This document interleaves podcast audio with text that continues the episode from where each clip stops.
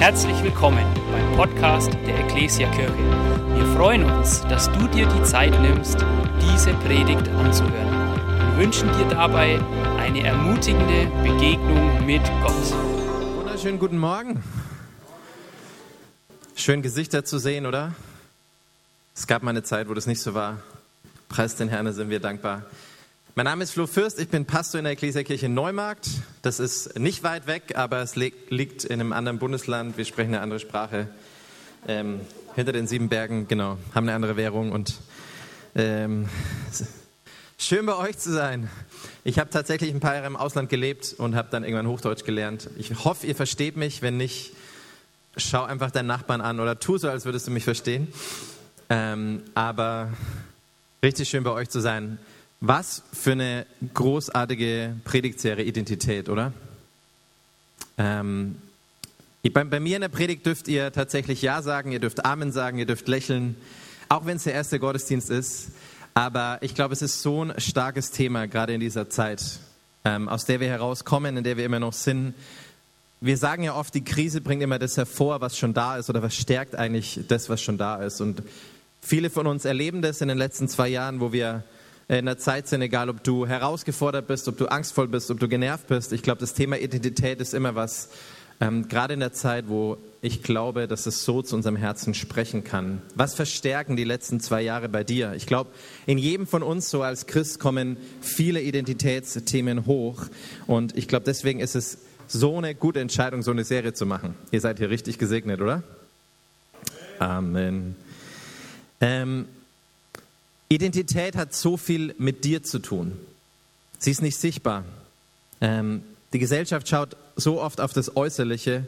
Wir sagen, Kleider machen Leute oder du bist es, was du, was du in deinem Geldbeutel hast oder dein Haus, dein Auto, dein Boot und so weiter, wie auch immer. Aber Identität ist nicht sichtbar. Wir können so oft äußerlich das Richtige tun, aber wir können nie die Identität eines Menschen sehen oder beeinflussen oder auch entscheiden. Und ich glaube, deswegen ist es so ein richtiges und wichtiges Thema. Und ich habe eine Frage mitgebracht, gleich am Anfang. Und ich habe die richtig, richtig, du wirst gleich heute im Gottesdienst sehen, richtig stark rhetorisch ausgearbeitet im Verlauf dieser Predigt. Aber die Frage, die ich habe, und die berührt eigentlich diese drei Worte von, ähm, von dieser Frage, die heißt, wem gehörst du? Und im ersten Punkt möchte ich darüber sprechen, wem gehörst du? Wir, wir haben vorher ja gehört, wir, wir ähm, sind Söhne und Töchter Gottes, das glauben wir, oder? Und es soll auch der Abschluss dieser Predigtserie sein. Und ich glaube das von ganzem Herzen, dass das eines der wichtigsten Themen ist, an die wir glauben. Dass wir Söhne und Töchter des Allerhöchsten sind. Und wenn du Christ bist, wenn du ihm gehörst, dass das das wichtigste Thema deiner Identität bist. Und wenn du ihn noch nicht kennst, kannst du ihn heute kennenlernen. Aber ich glaube so, und ich merke das in meinem Leben so im Verlauf der letzten Monate, der letzten Jahre, Söhne und Töchter des Allerhöchsten beeinflusst nur mein Leben, bereichert nur mein Leben, wenn es um ihn geht. Das Christentum ist kein Selbstfindungstrip, es ist ein Christusfindungstrip. Und ich glaube, so in der Zeit, in der wir leben, ist es so einfach, dass wir Identität manchmal losgelöst von dem sehen, um den es eigentlich geht. Und in diesem ersten Punkt, glaube ich, möchte ich uns neu ermutigen, auf den zu schauen, um den es wirklich geht. Weil so oft als Christen, also vielleicht nicht ihr, aber irgendwo Christen am Nordpol, wir wissen alle das Richtige zu tun, oder? Wir heben die, die Hände, wir singen die richtigen Lieder, wir wissen alle das Richtige zu tun, aber die Frage ist, wir sind weitergekommen technisch, wir, wir auch als Christen, als Gemeinden, wir haben uns weiterentwickelt, preis den Herrn für alle modernen Mittel, die wir haben, oder? Und alle jungen Leute sagen Amen.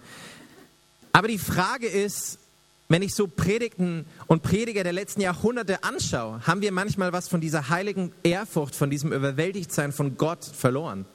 Sehen wir ihn noch als der, wer wirklich ist, der Gott aller Götter, der König aller Könige?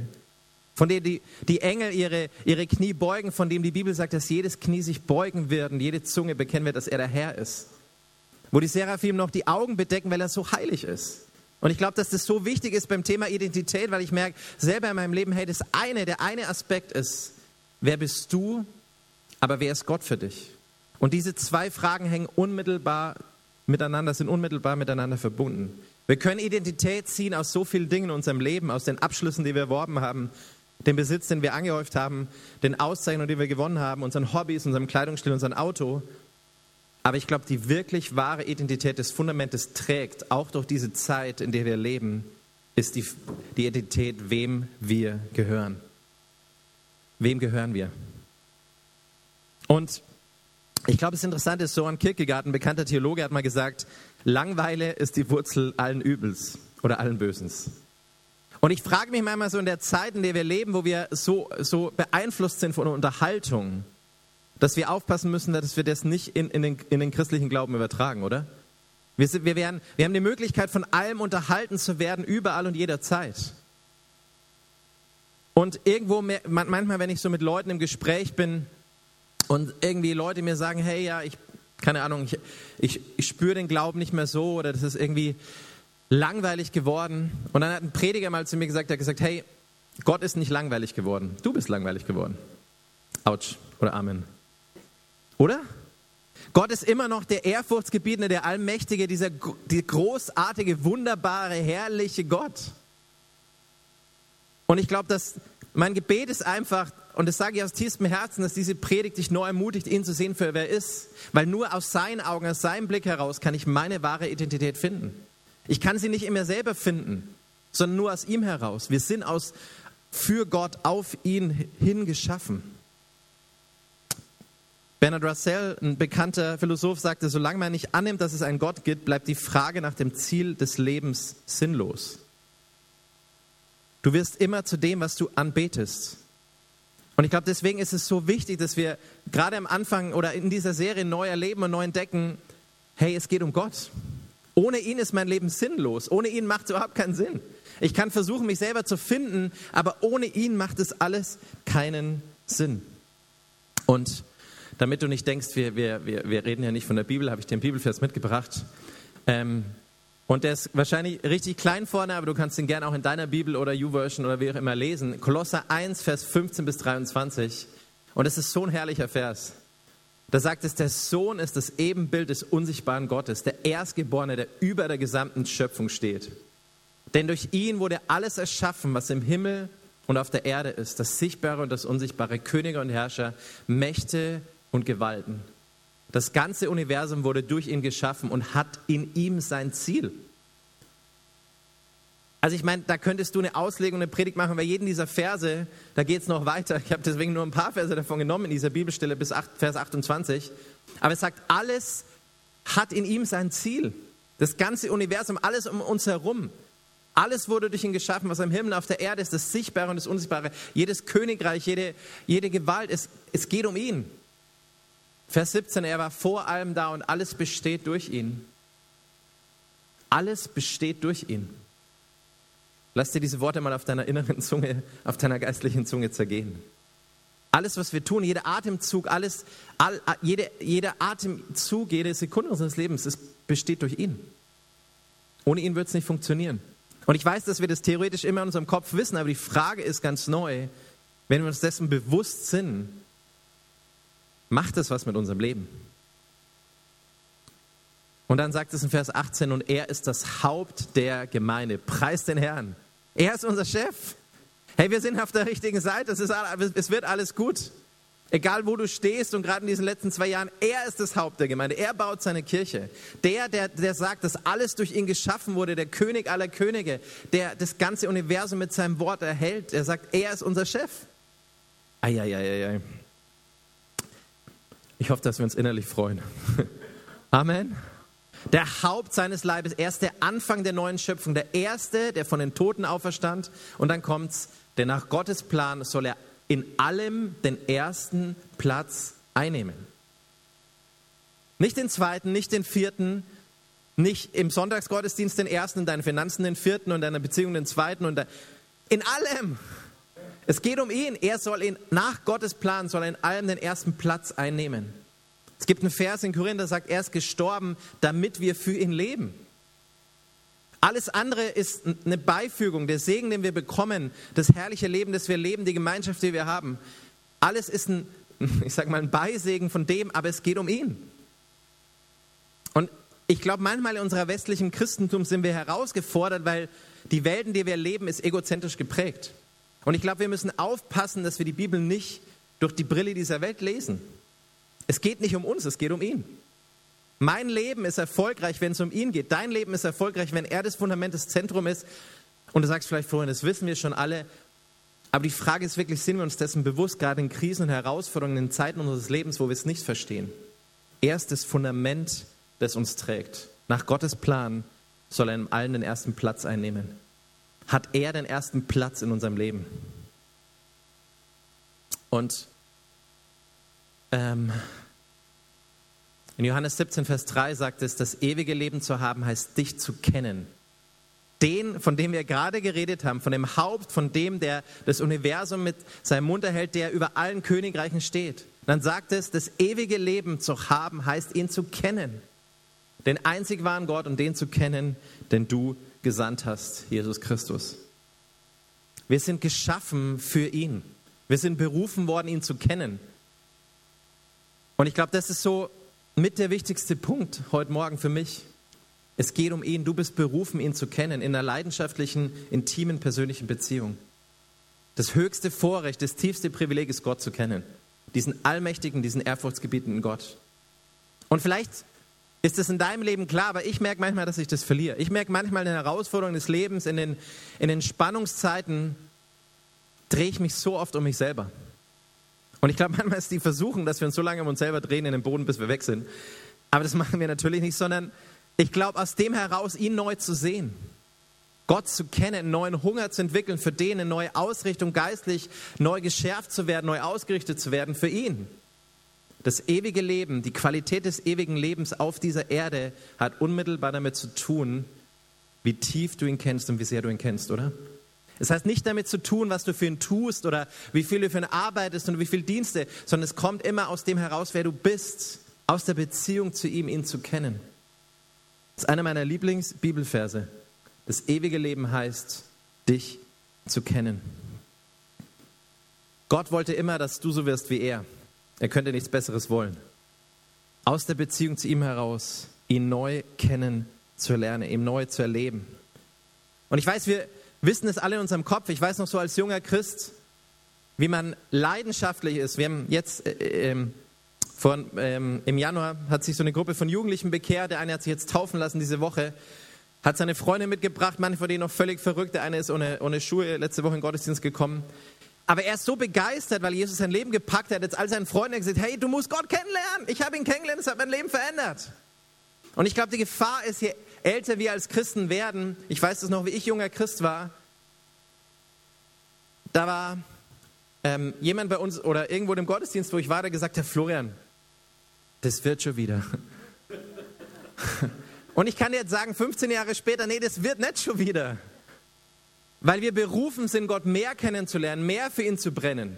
Reinhard Bonke sagte, dein Leben soll sein wie Boeing 747, das wird stärker und schneller, kurz bis zum Punkt, kurz bevor es abhebt. Das Denken der Welt ist andersrum, aber die Bibel sagt uns, hey, unser Leben ist berufen, dass wir tiefer mit ihm gehen, dass wir weiter mit ihm gehen, dass je älter, je länger du mit Jesus unterwegs bist, du hast einen Schatz, einen Reichtum, eine Erfahrung, etwas, was diese Welt braucht, was die Christen brauchen. Amen. Je länger du mit Jesus unterwegs bist, es ist ein Segen, Gott zu kennen, heißt das ewige Leben. St. Augustin von Hippo, hätte ich noch wissen sollen, ist einer der, der ersten Bischöfe so in, im dritten Jahrhundert nach Christus. Und ich habe es versucht auf Deutsch zu übersetzen. Und ich finde seinen Satz, sein Zitat gewaltig. Er sagt, sich in Gott zu verleben, ist die bedeutendste Liebes, Liebesbeziehung, ihn zu suchen, das größte Abenteuer, in ihn zu finden, die großartigste menschliche Errungenschaft. Damit können wir die Predigt schon beenden heute, oder? Sich in Gott zu verlieben ist die bedeutendste Lebensbeziehung, ihn zu suchen, das größte Abenteuer, und ihn zu finden, die großartigste menschliche Errungenschaft. Wow. Weißt du, das rückt so Dinge wieder in den richtigen Fokus. Es, das Evangelium heißt, es geht nicht um mich, es befreit mich von mich selber, es geht um ihn. Es geht um ihn. Und manchmal, wenn du so die Kirchengeschichte studierst und du liest von Erweckungsbewegungen, dann hat es oft immer damit zu tun, dass Menschen neu Gott erlebt haben als den, der er wirklich ist. Dass sie neu auf ihre Knie gegangen sind, um Gott zu preisen, ihm zu danken, für der, der wirklich ist.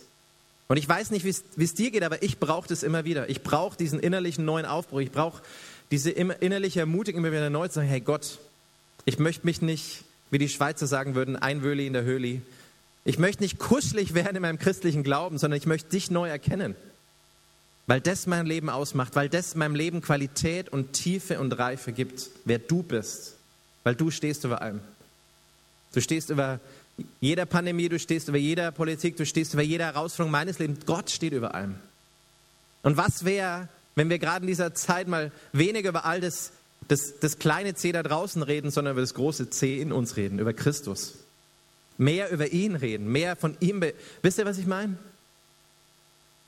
Ich weiß, wir reden immer über das ganze Thema, aber ich denke mir, hey, lass uns wieder mehr über Jesus reden, über Gott reden, über seine Güte, seine Treue in unserem Leben. Und je länger du mit Jesus unterwegs bist, hast du etwas zu erzählen, du hast etwas zu geben. Wem gehörst du?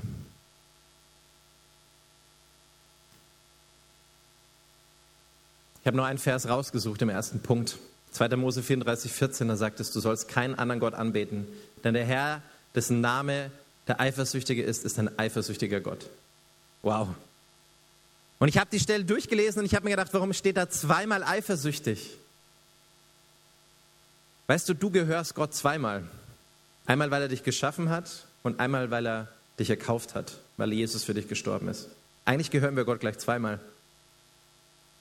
Und Eifersucht, das verbinden wir jetzt nicht so immer mit Gott, ne? weil das ja was ist, was wir, kein Attribut ist, das wir so Gott bewusst zuordnen.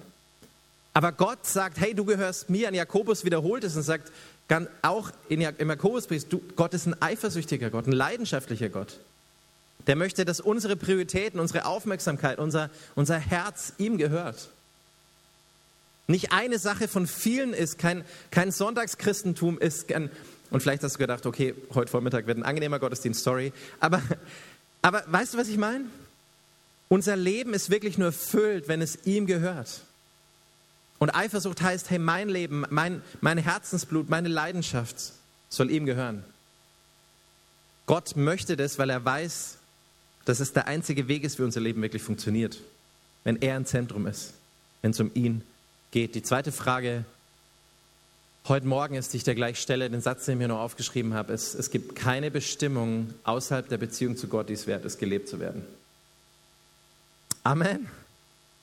Das, damit sage ich jetzt nicht, dass dein Beruf nicht wertvoll ist, aber er, er gewinnt an Tiefe und an Qualität, wenn er aus dem heraus ist, was deine Beziehung zu Gott ist, oder?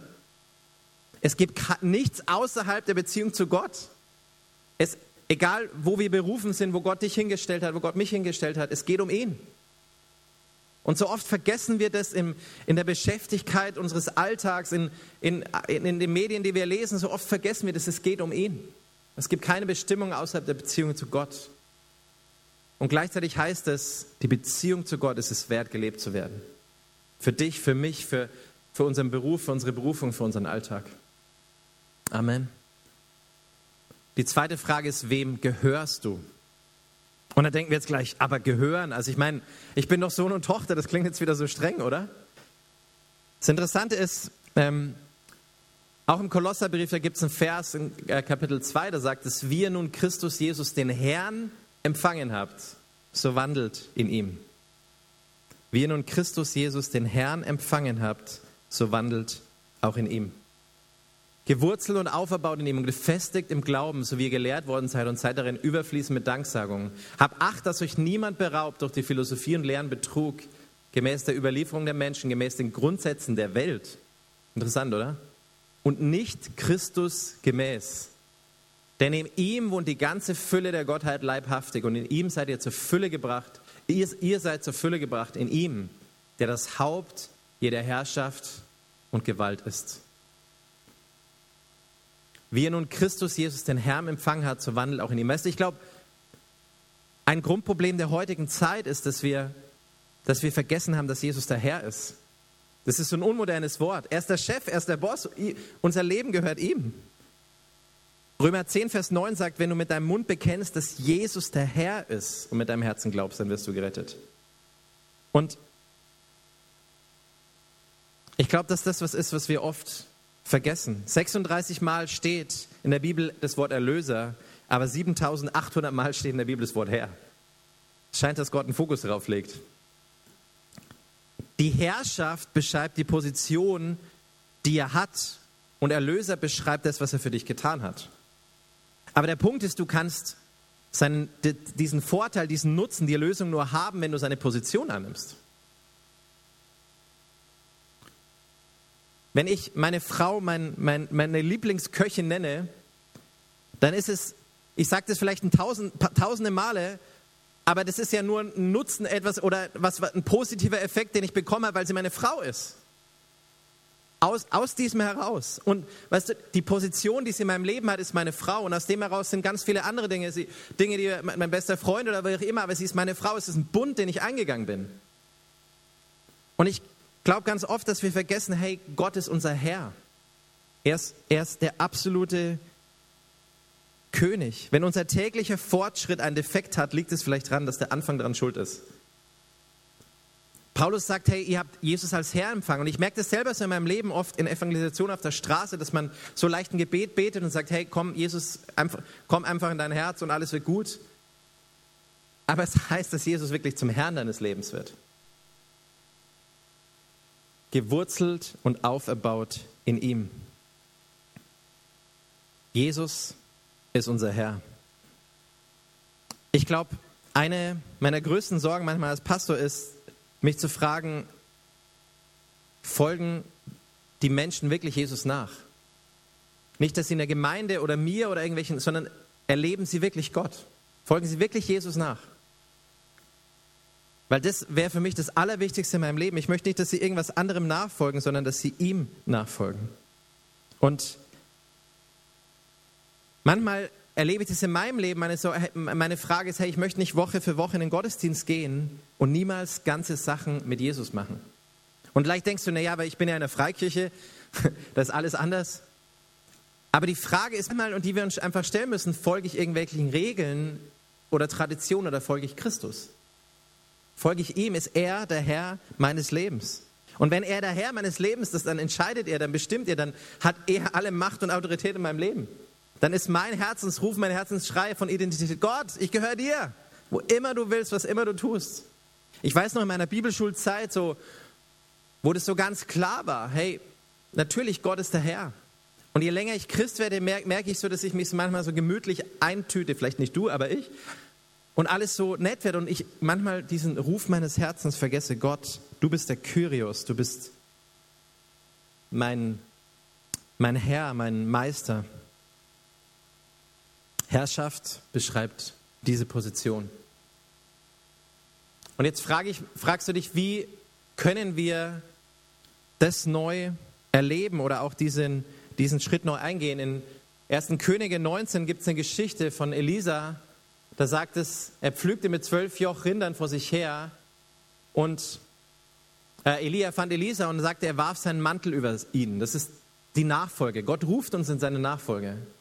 Und dann sagt es, er verließ die Rinder und lief ihr nach und sprach, lass mich noch meinen Vater, meine Mutter küssen, dann will ich dir nachfolgen. Er sprach zu ihm, geh hin und kehr wieder zurück, denn das habe ich dir getan. Da wandte sich von ihm und nahm ein Joch Rinder und opferte sie, kochte das Fleisch mit dem Geschirr der Rinder, gab es dem Volk, dass sie aßen, dann machte er sich auf und folgte Elia nach und diente ihm. Also eigentlich, was er getan hat, ist, er hat sein altes Leben zum Abendessen gemacht. Es gibt eine Geschichte aus ähm, dem 15. Jahrhundert. Hermann Cortés, 19. Februar, ist mit elf Schiffen, 13 Pferden, 110 Seeleuten und 553 Soldaten nach Mexiko gereist. Fünf Millionen Menschen sind ihm gegenübergestanden. Und das Erste, was er gesagt hat nach seiner Ankunft, nachdem die Schiffe ankamen, er gesagt, verbrennt die Schiffe. Weil Versagen keine Option ist. Alles oder nichts. Und ich glaube, manchmal ist der Weg und das neue Bewusstsein vielleicht auch der Schritt, in dass wir uns bewusst sind, hey, verbrenn die Schiffe. Wir singen alle dieses altes, alte Lied, Christus ist mein Gewinn, Jesus vor mir, die Welt ist hinter mir. Niemals zurück, niemals zurück. Und wenn wir diese ethischen Fragen der Kolonialisierung beiseite lassen, ich glaube oft, der tiefere Punkt dabei ist, dass wir uns viel zu oft auf den Plan B verlassen. Weil wir können es ja. Dass Glaube eine Option, eine Möglichkeit ist, aber die Frage ist, ist es wirklich mein Plan A? Ist es wirklich manchmal, dass wir Plan B eher wählen, weil Plan A zu kostspielig, zu riskant oder zu schwierig ist? Und dann versteht die Besuchung, versuchen vielleicht darin, ein nettes christliches Leben zu führen. Aber ich glaube, Gott ruft uns auf, die Schiffe zu verbrennen. Oder die Rinder, wenn du nach Elisa gehen würdest. Zu sagen, hey, wenn du diese Geschichte liest, das war sein Job, das war sein Lebensunterhalt. Er pflügte mit zwölf Joch Rindern und dann hat er damit abgeschlossen, so wie Jesus die Jünger aufruft und hat gesagt, folgt mir nach und sie ließen alles beiseite und folgten ihm nach. Was das für dich heißt, kann anders sein als zu deinem Nachbarn neben dir. Und ich sage nicht, du sollst deinen Job aufgeben, aber ich glaube, dass wir innere Schiffe haben, die wir verbrennen müssen. Alte Fehler, frühere Erfolge, Schiffe von Bedauern, von Schuldgefühl, von Scham, Schiffe von altem Lebensstil, was immer das heißt. Ich glaube, solche Momente brauchen wir als langjährige Christen immer wieder. Weil es nicht nur einmal im Leben eine Entscheidung ist, sondern immer wieder eine Entscheidung. Wir lesen das bei Zachäus, er begegnet Jesus, verkauft die Hälfte seines Besitzes. Die Prostituierte, die Jesus salbte, vergoss ihr Salböl und schenkte Jesus ihren wertvollsten Besitz. Oder in Apostelgeschichte 19, die Erweckung in Ephesus, da sagt es, sie verbrannten öffentlich Bücher im Wert von 50.000 Drachmen. Das ist der Lohn von 138 Jahren. Wo immer Menschen Jesus begegnet sind, haben sie Dinge beiseite gelassen, sie sind ihm nachgefolgt. Und ich glaube, eines unserer grundlegenden geistlichen Probleme ist, wir möchten, dass Gott was Neues tut, aber verharren oft in unserem alten Trott. Wir tun vielleicht dieselben Dinge, aber erwarten andere Ergebnisse. Aber ich glaube, Schiffe zu verbrennen heißt, innerlich Abstand zu nehmen und zu sagen, Gott, ich möchte mich ausrichten auf dich, ich möchte, dass du etwas Neues tust in meinem Leben. Was heißt es für dich, deine Rinder zu opfern oder deine Schiffe zu verbrennen im Bereich von Identität, um Gott neu kennenzulernen, um ihn neu zu erleben? Jemand hat mal gesagt, hey, du musst, vielleicht müssen erst Dinge aus deinem Leben gehen, bevor du wieder Gott mehr reinlassen kannst. Vielleicht ist unser Leben manchmal zu voll Vielleicht müssen wir erst den Müll aus unserem Wohnzimmer entfernen. Vielleicht müssen wir alte Schiffe verbrennen oder äh, alte Schiffe verbrennen oder die Rinder zum Abendessen essen. Was heißt das für dich? Aber ich glaube, Identität hat unmittelbar mit Nachfolge zu tun, mit dem Gott als König und als Herrn neu zu sehen. Und ähm, ich, den Vers noch in Galater 2,20, da sagt es nicht mehr, bin ich, der lebt, nein, Christus lebt in mir. Und solange ich noch dieses irdische Leben habe, lebe ich mit Glauben an den Sohn Gottes, der mir seine Liebe erwiesen und sich selbst für mich hingegeben hat. Wow. Nicht mehr ich lebe, sondern Christus lebt in mir. Und denkst dir, oh, das wusste ich, also vielleicht, das hat mir gar keiner gesagt, wie ich hier in die Gemeinde gekommen bin. Also ich dachte, hey, es geht nicht mehr um uns. Jesus lebt in uns. Unser Leben ist, unser Leben hat einen Sinn, ein Ziel, eine Bestimmung, wenn es auf ihn ausgerichtet ist. Und es heißt aber gleichzeitig, dass es darin mein Bestes, mein tiefstes, mein ja auch erfolgreichstes Leben ist, wenn Christus im Mittelpunkt steht, oder? Paulus sagt nicht mehr, ich lebe, sondern Christus lebt in mir. Und die letzte Frage, wie habt ihr gesagt, richtig tief rhetorisch ausgearbeitet. Wem gehörst du? Du bist Sohn und Tochter. Du bist die Sohn, der Sohn und die Tochter des Allerhöchsten. Du gehörst ihm. Amen. Wenn der Sohn euch frei macht, dann seid ihr wirklich frei. Das ist unsere Bestimmung. Das ist unser Ziel. Und es passt genau mit dem zusammen, wenn wir uns neu, unsere Identität neu sehen in dem Angesicht von dem, dessen, wer er ist, dann entdecken wir, wem wir gehören. Und wenn wir wissen, wem wir gehören, dann können wir ein Leben leben in Freiheit und Kühnheit, ohne Menschenfurcht. Und es braucht diese Welt. Amen.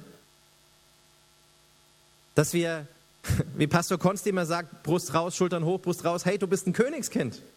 Wenn deine Krone niedergefallen ist, heb sie wieder auf. Du, es gibt nichts Höheres, kein höheres Privileg und keinen tieferen Auftrag, als sein Kind zu sein und ihn dieser Welt zu zeigen. Weißt du, so oft fragen wir nach Berufung und ich erlebe das manchmal in Gesprächen in meiner Gemeinde und ich frage so Leute, hey, bist du bereit, in dem Dienst mitzumachen oder da? Und ich denke mir mal, hey, ist doch unser höchstes Privileg, Gemeinde zu bauen, Reich Gottes zu bauen, aus dem heraus, wer wir sind, oder? Und ich glaube, das dürfen wir neu erleben. Matthäus 16, 25 sagt, wer sein Leben retten will, wird es verlieren. Wer sein Leben um meinen Willen verliert, wird es finden. Wow. Wenn wir unser Leben aufgeben, wenn wir ihn neu zum Zentrum unseres Lebens machen, dann werden wir wahres Leben finden. Und es ist so konträr dem Geist dieser Welt, wo es nur darum geht, dich selbst zu finden oder alles neu zu machen. Jesus geht einen anderen Weg, aber er sagt, wenn wir unser Leben verlieren, wenn wir, wenn wir es ihm hingeben, dann werden wir wahres Leben finden. Dann werden wir wahre Identität finden. Ich habe einen Satz aufgeschrieben, den habe ich nur auf Englisch gefunden, aber ich übersetze ihn dir. Der heißt, if you believe in the gospel what you like and reject what you don't like, it's not the gospel you believe, but yourself. Das heißt, wenn du im Evangelium das, an das glaubst, was du magst und das zurückweist, was du nicht magst, dann glaubst du nicht ans Evangelium, sondern eigentlich an dich selbst. Oder? Und ich glaube, wir brauchen das ganze Wort, wir brauchen das ganze Evangelium, wir brauchen alles. Und ein zweites gutes Zitat, das ich dir am Ende noch mitgeben möchte, dieses Gottesdienstes. Die Welt muss erst noch sehen, was Gott mit und für und durch und in dem Menschen tun wird, der sich ihm ganz und gar hingibt. D.L. Moody war ein Erweckungsprediger, der diesen Satz geprägt hat. Die Welt muss erst noch sehen, was Gott mit und für und durch und in dem Menschen tun wird, der sich ihm ganz und gar hingibt. Warum nicht du? Warum nicht du in deinem Leben? Weißt, wir sehen oft das Große und denken uns, was können wir eigentlich bewirken? Ich glaube sehr, sehr viel. Wenn wir unser Leben niederlegen, wenn wir Gott neu zum Herrn unseres Lebens machen. Ich glaube, wir können einen riesigen Unterschied machen in unserer Welt, in die Gott uns hineingestellt hat. Wenn ich diesen Satz lese, dann fordert er mich heraus, ermutigt mich zu sagen, Gott, ich möchte ganze Sache mit dir machen. Ich möchte dir alles geben. Ich möchte, dass du der Herr und König meines Lebens bist. Weil nur dann funktioniert mein Leben. Und ich möchte die Band gerne nach vorne bitten und gerne noch ein Gebet mit uns sprechen.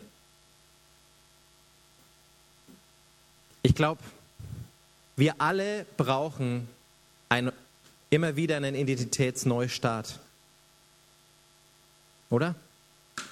Deswegen ist diese Serie so gut und ich glaube, wir können uns neu entdecken als seine Söhne und Töchter, wie wir das gesungen haben.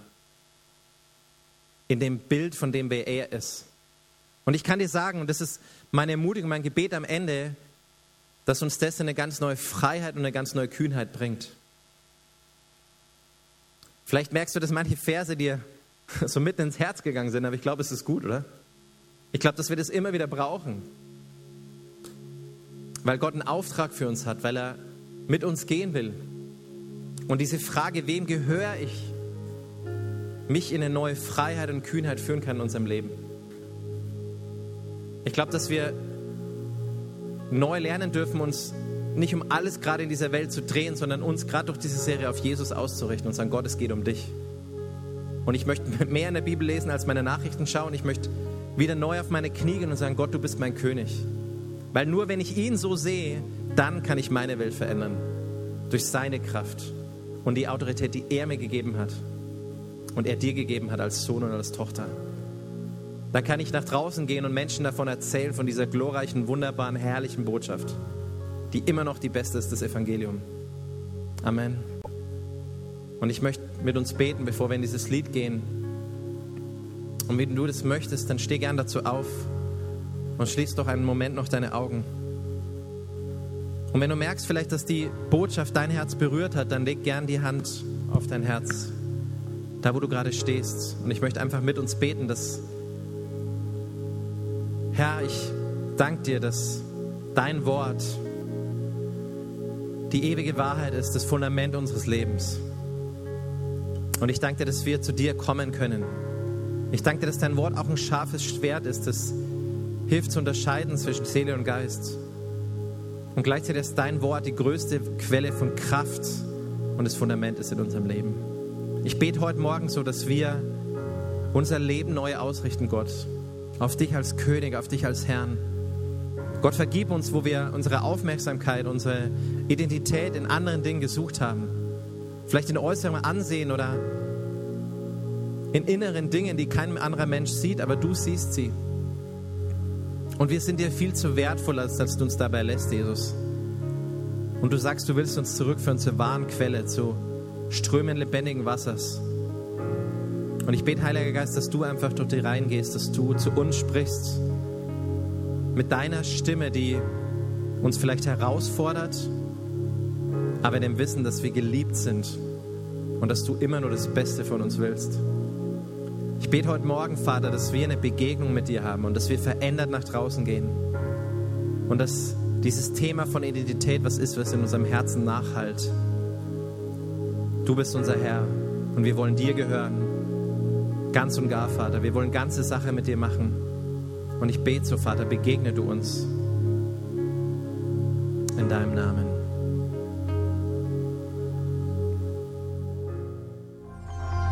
Wir hoffen, dass dir diese Predigt gefallen hat und dich in deinem Leben mit Gott stärkt. Außerdem wollen wir dich gerne besser kennenlernen. Dazu bist du herzlich eingeladen, unsere Sonntagsgottesdienste um 9.30 Uhr und 11 Uhr zu besuchen. Schau doch mal auf www.ecclesia-rot.de vorbei oder auf den sozialen Medien unter Ecclesia Rot. Wir freuen uns auf dich.